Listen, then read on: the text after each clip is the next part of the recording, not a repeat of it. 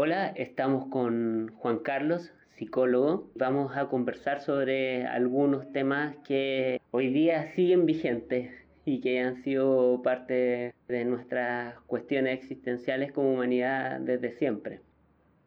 Hasta hoy no tenemos una certeza respecto de qué es la mente o dónde se forma o en qué procesos se expresa desde tu punto de vista, cuán cerca o lejos estamos de entenderla. Hola, soy Juan Carlos, soy psicólogo. Llevo ya 14 años de profesión. Me especializo en psicología clínica adulta. No es tan atractivo cuando ya las personas han tomado decisiones importantes en su vida. Los adultos, ya pasados los 25, 30, hemos tomado decisiones. Algunas acertadas, otras veces desacertadas y muchas veces dándonos otra oportunidad. Y por lo tanto la comprensión de los problemas eh, psicológicos, mentales, emocionales, tienen otra perspectiva, porque aquí ah. está vinculado al tema de la edad, al tema de la conciencia de que el tiempo ya está pasando, o está pasando muy rápido, y por lo tanto las decisiones tienen también consecuencias. A veces que nos benefician, otras veces que nos dan bienestar y otras veces que nos producen insatisfacción. Por lo tanto, creo yo que para comprender la mente hay que comprender al hombre en su totalidad. Bueno, yo complementé mis estudios de psicología con estudios de antropología. Y por lo tanto la mirada es eh, darnos cuenta de que este animalito llamado hombre, porque tiene las mismas conductas básicas que todos los seres vivos, eh, tiene algo distinto, que lo hace reflexionar, que lo hace meditar, que lo hace sentir el peso del tiempo y por lo tanto yo entendería como la mente como el gran regalo que el hombre ha recibido de parte de la divinidad o del desarrollo biológico, pero que al hombre le cuesta asumir. Ahí viene el gran problema. Los animalitos viven felices, cumplen su ciclo y mueren y no se complican.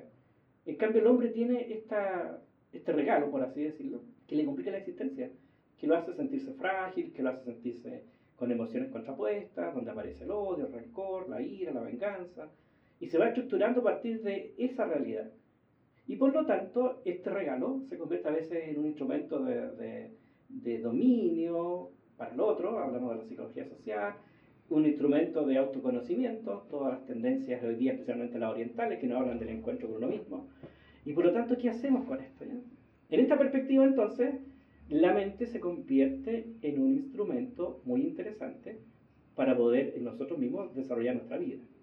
El objetivo de todo hombre y de toda especie es la plenitud, la trascendencia, el bienestar, y por nosotros también los hombres queremos eso, sobre todo el bienestar. Caemos entonces en este juego entre las, los deseos de estar felices, de estar plenos, y las insatisfacciones que vienen también de esta virtud, por así decirlo, que es el pensar, el reflexionar.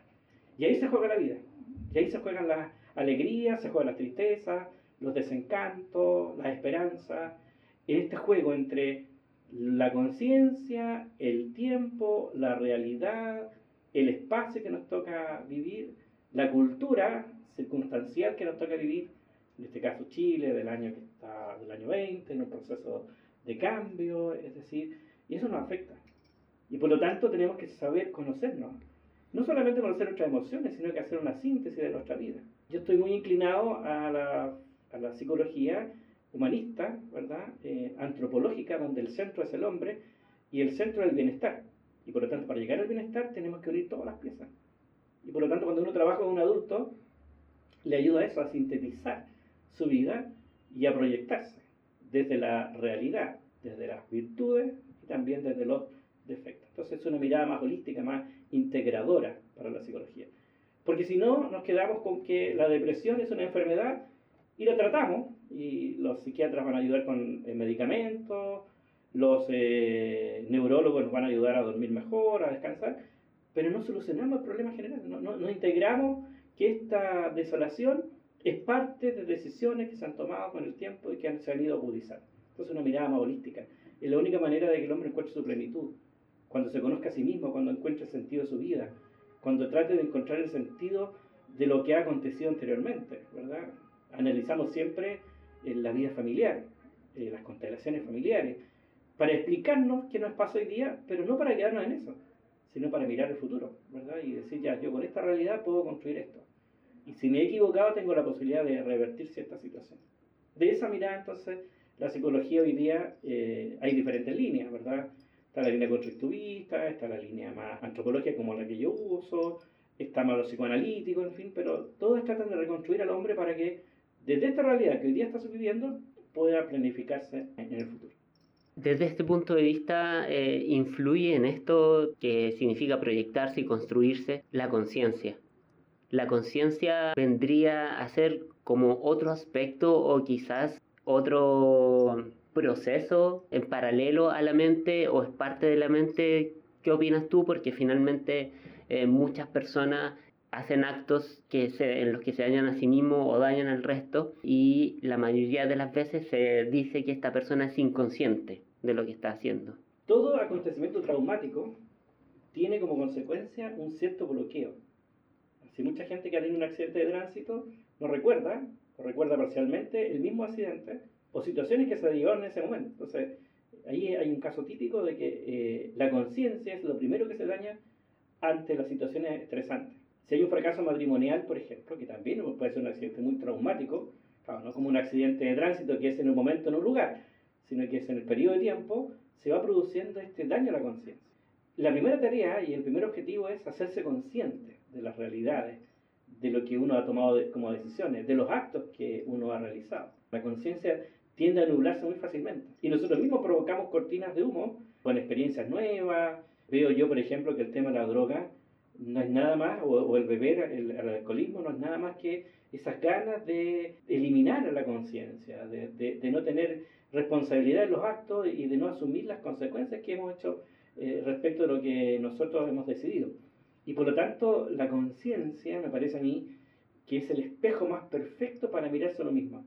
Y lo que haría la psicología es justamente limpiar este espejo para que uno tenga mayor claridad de lo que está haciendo, de lo que ha hecho y asumir las responsabilidades. En una sociedad en que todo se permite, en que se puede cambiar fácilmente de las decisiones tomadas, en que todo parece dar lo mismo, eh, el único eje central que nos va a permitir estar eh, en conexión con nosotros mismos es que tengamos plenitud de conciencia. Y la conciencia se alimenta de la libertad. Lo que alimenta la conciencia es eh, los actos libres.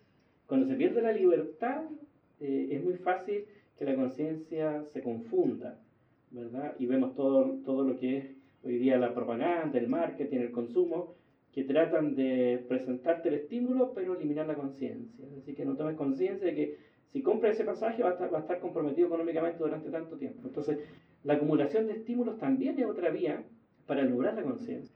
Pareciera ser que el gran enemigo de uno es su propia conciencia. Cuando definitivamente el gran amigo de uno, el que le va a poder dar la plenitud de la vida, es tener claridad de conciencia. Y eso es un trabajo muy interesante de psicología como digo, la imagen es muy clara, ir despejando estas manchas que se han producido en el espejo para que la persona se mire, se asuma y desde esa realidad pueda construir su vida.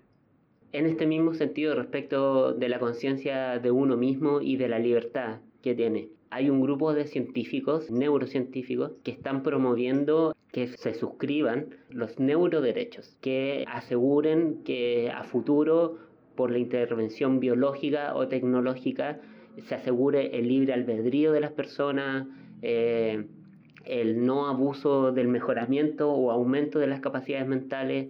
¿Qué te parece esto mirando que estamos en un siglo donde quizás esto ocurra en las próximas décadas?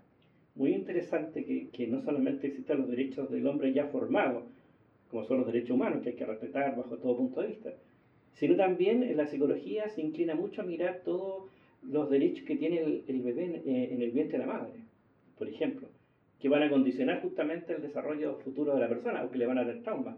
Pensemos en un niño que, es concebido bajo los efectos del alcohol o de la droga y está como condenado a, vivir una experiencia que él no, no, buscó, pero que va a estar inserta desde el punto de vista genético o del punto de vista eh, biológico en su naturaleza.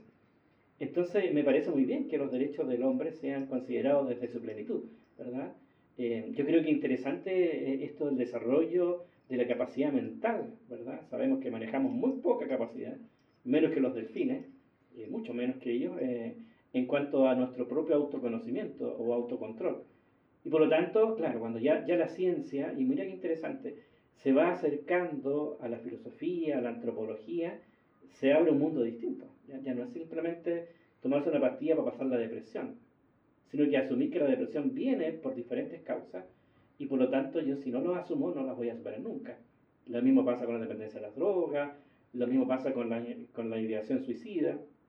Y, e insisto, ¿verdad? Eh, estos derechos de, del hombre de tener plena libertad eh, van unidos también a las decisiones que se tomen a partir de los eh, grupos de poder, tanto políticos, judiciales, ¿verdad? legislativos, que aseguren que, que, que teniendo satisfechas las necesidades básicas, como dice Maslow, uno puede optar a decisiones mucho más interesantes para el hombre, que es como esa dimensión espiritual o mística, por así decirlo en términos más genéricos, que el hombre tiene. A veces nos quedamos tan pegados a las cosas tan, tan humanas, tan necesarias, que el hombre hoy día, y lo vemos en Chile, no logra ni siquiera tener sueldo para fin de mes, pensiones muy injustas, pero no es por eso, es porque eso no le permite al hombre desarrollar la otro aspecto. ¿Qué, qué, mejor que alguien lea un buen libro y, y, a partir de eso haga una buena meditación y eso lo transmita a través de los nietos, una conversación?